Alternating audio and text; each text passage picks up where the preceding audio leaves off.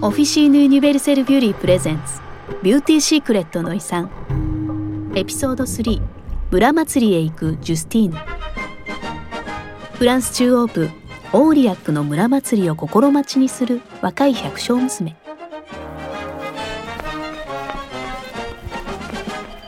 ジュスティーヌは牛舎から立ち去り農家へと帰路を急いでいる。いつもと同じく今日も長い農作業の一日だった。夜明けとともに起き絶え間なく牛の世話をし乳搾りに洗濯。今夜の村祭りが楽しみで今日は一日張り切って働いた。オーリアックでは毎年5月25日の村祭りで牛たちが牧草地に送られる移牧の始まりを祝う。両親や祖父祖母と同じく彼女もこれから訪れる季節に希望を膨らませていた。豊かな牧草地から飼い牛たちが最高の乳を作りそれによって美味なサレールチーズが出来上がることが皆の願いだ。これらの希望は一年に一度のこの祭りで共に祝われた。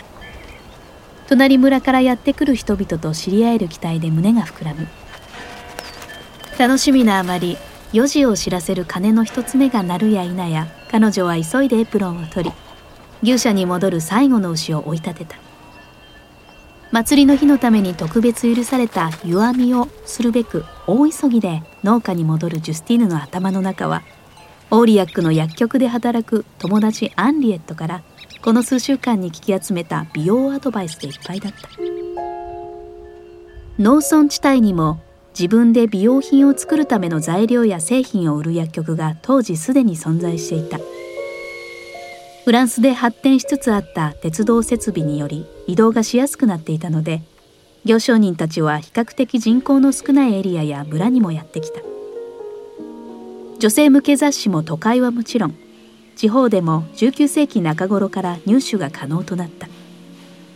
1858年に女優ローラ・モンテスによって書かれた美容指南書が有名だった。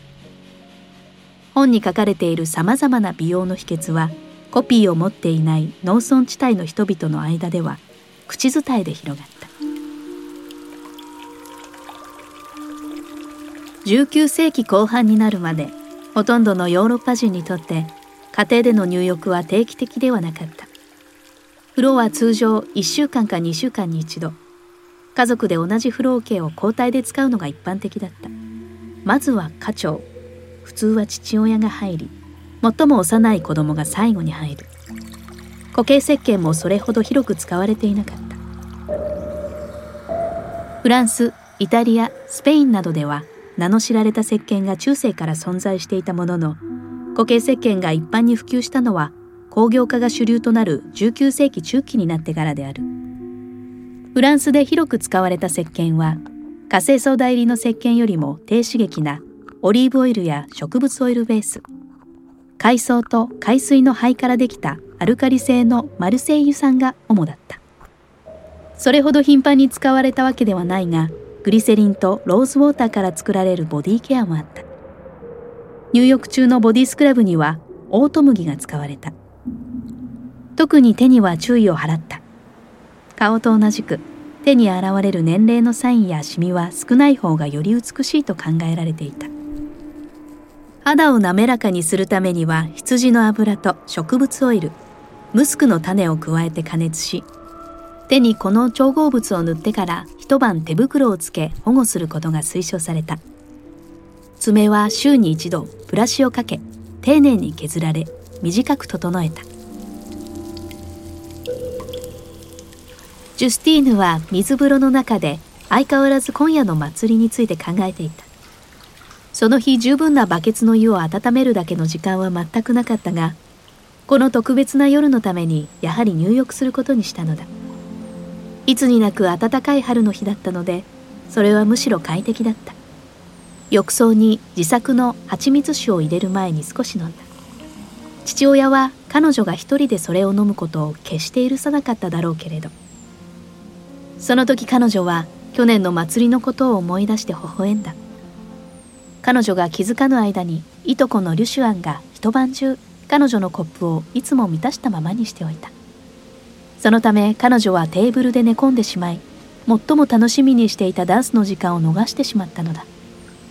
今年再び同じことを繰り返したくはなかった。彼女はリラックスし清潔でさっぱりとした気分になった。ジュスティーヌは田舎生まれではあったがセルフケアをしたり自分自身を鏡で見ることが好きだった。16歳の若い娘である彼女は男の子たちの目つきの中に彼女に魅了される気持ちが潜んでいることを感じ取っていた。母親と市場に行く道途中かつては川で一緒に遊んだ仲だった男の子たちが投げかけてくる熱っぽい眼差しを彼女は意識していた。今年は他の村から音楽隊がやってくる。村長の遠い親戚がバイオリン弾きでこの祭りのためにベザック村からラッパ吹きや太鼓叩きギター弾きそれにたくさんの友達も連れてくるらしい。もしかしたら彼女は若者と出会って彼と一晩中一緒に踊れるかもしれない。20年前彼女の両親が全く同じ祭りで知り合ったように。いつだって祭りはろうそくを灯した村の集会場で楽しく踊ったり新しい歌を覚えるための良い機会だった。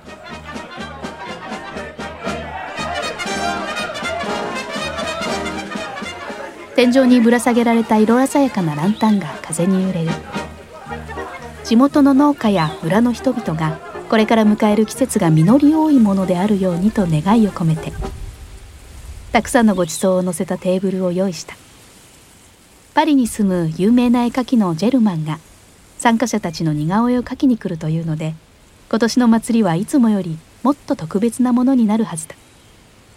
友達のアンリエットがジュスティーヌの似顔絵が完璧なものになるようにといくつかのレシピとアドバイスをくれたので彼女は先週市場で必要な材料を手に入れて準備を整えてある自然由来の材料で作る洗顔料や保湿液その他美容レシピは何世代にもわたって受け継がれ19世紀のフランスではまだ広く使われていた。ブランデーとローズウォーターで作るシンプルな洗顔料。あるいは肌に潤いと輝きを与えるというレモンオイルとムスク。生クリーム。ひいて粉にしたメロンやキュウリの種と小麦粉を混ぜたパックなどさらに複雑なレシピ。フェイシャルスキンケアとしては蜂蜜ウィートジャムアーモンドオイルを混ぜたものも広く使われていた。その他肌を潤しふっくらとさせるための一晩かけた贅沢なトリートメントとして生の牛脂などありとあらゆる種類の動物性油脂を顔に直接塗ったシミや色素沈着のない白く健やかな花が好まれていたため雨水に浸したルリハコベあるいはミョウファンまたは新鮮な牛乳に混ぜたローズウォーターとレモンジュースを混ぜたものがホワイトニングやシミ除去に効果がある特効薬として塗られた。リップケアにはクジラの油ローズオイルホワイトワックスまたはビーズワックスとコチニールまたは潰した花弁から作られた色付きのバームが使われた。レシピやアドバイスに従って人々は市場や薬局でこれらの材料を手に入れることができた。また母親から受け継いだり女性向けの雑誌や本からもレシピを学んだ。今日私たちが知っているようなシャンプーは19世紀フランスにはまだ存在していなかったが毎日ブラッシングし水ですすぐことで女性たちは輝くきれいな髪をキープしていた。洗髪は多くても1週間に一度。質素なまたは家庭の調合で作られた石鹸を使った。レシピは普通卵全卵または卵白あるいは卵黄のみ。アルコールのリンス液。ラムまたはブランデー。と水またはローズウォーターを使ったものだった。白髪を隠し一時的にさりげなく色を与えるためにはビネガーや茶のリンス液を使う。これらのレシピでは髪を流すためにアルコールが使われているのでどれほどの田舎の女性たちがどのくらいの頻度でこれを行っていたか実際のところを知るのは難しい。多くのヨーロッパの公女たちがコニャックやブランデーを使っていたのは知られているがおそらく農家の娘たちはカスティーユ石鹸と卵、雨水を混ぜただけのものを使っていただろう。あるレシピではローズマリーの枝を水につけた抽出液に保存のため数滴のアルコールを加え、シャンプーの合間に使うことを推奨していた。牛乳は髪に使われなかった。ジュスティーヌの両親と二人の妹たちはすでに村の集会場にいて、催しのためにご馳走を準備している。いつもと違う静けさのがらんとした家で、ジュスティーヌは大人びた大変贅沢な気持ちになった。彼女は二つ上の女友達、スザンヌとハンリエットと一晩中過ごすつもりだった。怖いもの知らずのスザンヌは知らない人にも話しかけ、カード遊びをしたり、誰も見ていない時にはタバコを吸いさえもするのだった。彼女ならジュスティーヌが興味を持ったどんな若い男にでも声をかけて臆病な気持ちを乗り越えるのを喜んで手伝ってくれるだろう。ダンスをするのが何より好きな彼女はコティオンダンスのステップをスザンヌや2人の妹たちと何週間も練習した。髪が乾く間に下着姿で居間へ降りていき木製の衣装箱から一番お気に入りのドレスを取り出した。数週間かけて暖炉のそばで仕立て直した母親の古いドレスだ。刺繍の入ったリボンをネックラインとウエスト周りに。ブルーのベルベットでくるんだ新しいボタンも付け足した。彼女はドレスに丁寧にブラシをかけ裾を整えてからベッドに広げいつでも着られるようにした。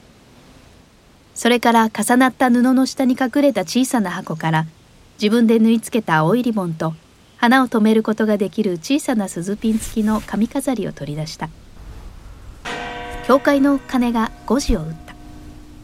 ジュスティーヌは髪型を整えるためダイニングテーブルの小さな鏡の前に座った。19世紀中期大抵のヨーロッパ女性は髪を長く伸ばしていて時々毛先を揃えるくらいであった。髪を短く切るのは病気になった時くらいであり珍しいことだった。普段髪は真ん中で分け顔の周りをさまざまな方法で飾った。両サイドに1本か2本の編み込みを作りそれをまとめて低めの位置でお団子にしヘアネットでキープするのが最もポピュラーだった。もっと特別な機会にはより複雑なスタイルが取り入れられた。巻き髪は特に1860年代に流行した。髪を両端で巻きブラシに残った髪の毛を集めて手作りされたヘッドピースラッツを使ってボリュームと形を整えうなじのあたりで垂らす。巻き髪は弓の形に整えられることもあった。ストレートヘアはワックスで滑らかに整えアップスタイルはバンドリンと呼ばれる材料を使って固めた。バンドリンはマルメロの種と水調子やローズのエッセンスローズマリーレモンまたはネロリなどのスパイスから作られる粘着性のリキッドである。編んだり巻いたりしたスタイルにそれを塗布するにはスポンジが最も好まれカールや巻き紙には指を使って塗った。そして特別豪華な催しにはジュエリーやリボン果敢巻紙やカールに一つ一つピンで留めた花などが飾られた。より裕福な女性たちはさらに輝きを添えるため時には砕いた銀や金でできた葉を散りばめたものだ。中でも1860年のブッフグラの祭りにウジェニー皇后が紙につけた銀の粉は有名である。19世紀の女性は髪を溶かすのに櫛を使い頭皮の油を毛髪になじませて健やかに保つためにブラシを使った。ブラッシングは1日2回行うことが推奨されていた。ヘアブラシは1860年代に機械で作られ始めたばかりであり1880年代になるまで一般的ではなかった。それまでブラシは職人によって手作業で作られていた。そこでヘアブラシは大抵ウェディングやクリスマスの特別な機会のプレゼントとして贈られたり、家族で代々受け継がれることが多かった。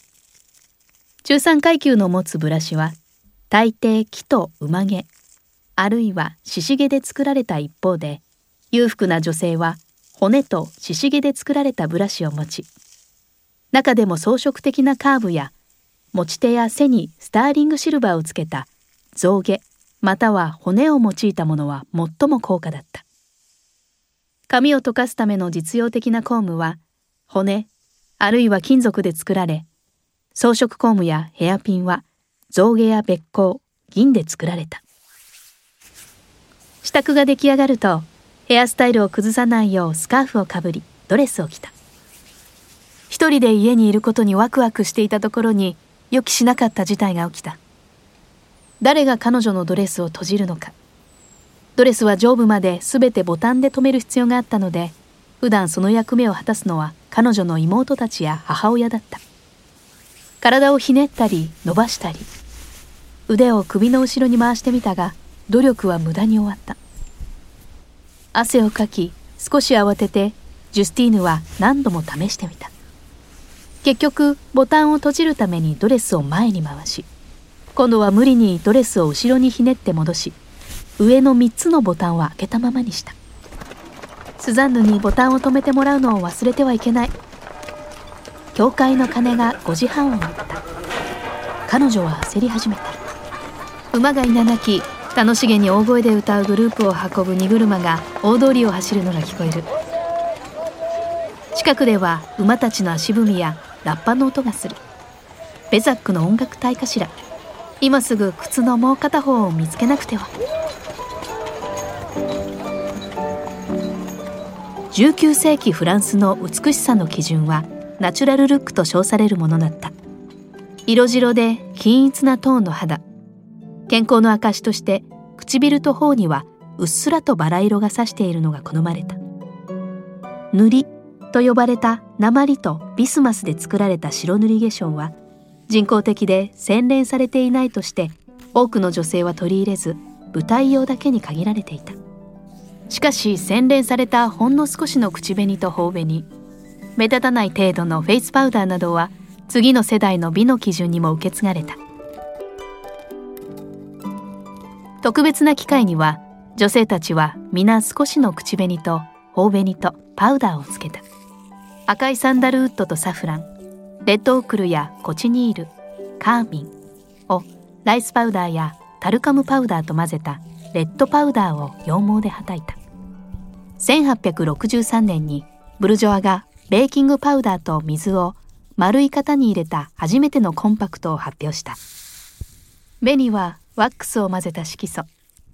指でなじませるポマード状のルージュ・アンクレポンや絹や綿をよったものを。絹や綿をよって着色料を染み込ませアルコールで湿らせて顔に塗るルージュ・アンフェイユなど他の形状のものもあった。フェイスパウダーにはバレーショのでんぷんライスパウダーまたは時々タルクや香りをつけた勝負の根などが原料だった。これらは19世紀中頃から既製品として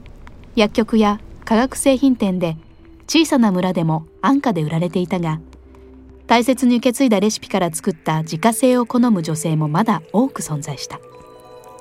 アイブロウとまつげにはよりはっきりとした濃さを強調するため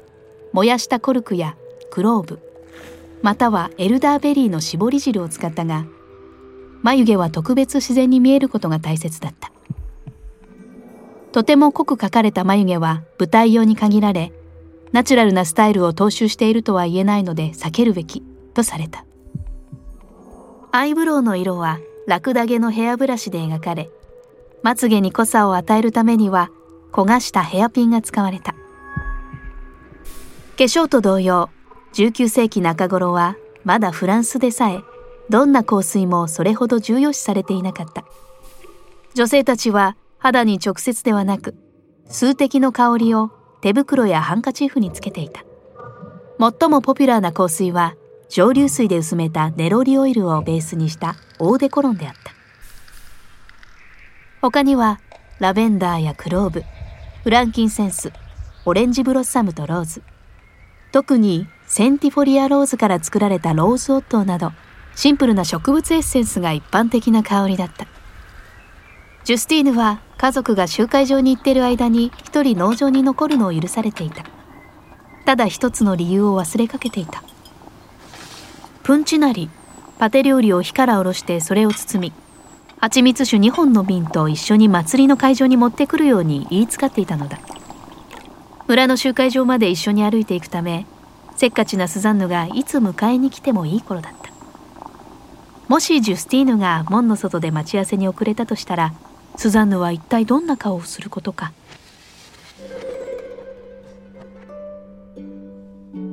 1860年代のフランスの上流階級ではボリュームのあるフープ入りのドレスが主流だった。外出時ドレスのウエスト部分はより暖かい季節には軽やかなレース。寒い季節にはウールやカシミヤ製などさまざまなサイズや素材のショール巻き布で覆われた。屋外ではボンネも着用した。顔がよりよく見えるようにと10年前より小さくなったものを頭部のやや後ろにかぶせるように少しずらしてかぶるのが1860年代初頭には流行した。女性は大抵ベルベットでできた小さな巾着型のポシェットを携えていた。ジュスティーヌはやっと家から出ることができた。農家の前の敷石に注意深く足を踏み出しスカートの裾を持ち上げて水と泥を避けながらバスケットを小脇に抱えて石と石の間を飛び越えた。彼女はスザンヌが西側の小道からやってくるのを見た。ああ結局遅れなくてよかった。もしかしたらこれから始まる夜のいい兆しかしら。二人の娘は互いに笑顔で陽気に挨拶をし村に向かって腕に腕を取って歌いながら歩き出した。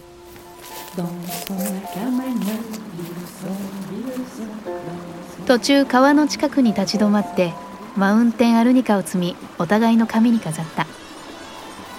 村に近づくにつれて騒ぎが聞こえてくる。楽隊が演奏を始めたところだ。チキンの丸焼きや蜂蜜菓子の匂いが漂っている。ジュスティーヌは今までにないほど自分を美しいと感じ今晩何が起こるかという期待でいっぱいだった。見知らぬ人に出会うスリル友達とのおしゃべり。夜通し踊り明かしそしてジェルマンの似顔絵に描かれる永遠に変わらぬ自分自身の姿を見ること。ホールに入るとたちまち彼女は仲間たちとダンスをするために飛んでいった。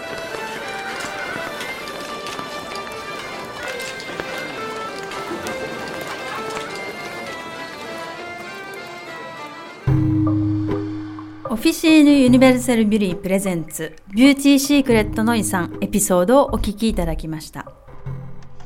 時空を超えた旅へと聞く人をいざなう次の新しいエピソードもお楽しみに。ビュリーのポッドキャストはすべてのプラットフォームでご視聴いただけます。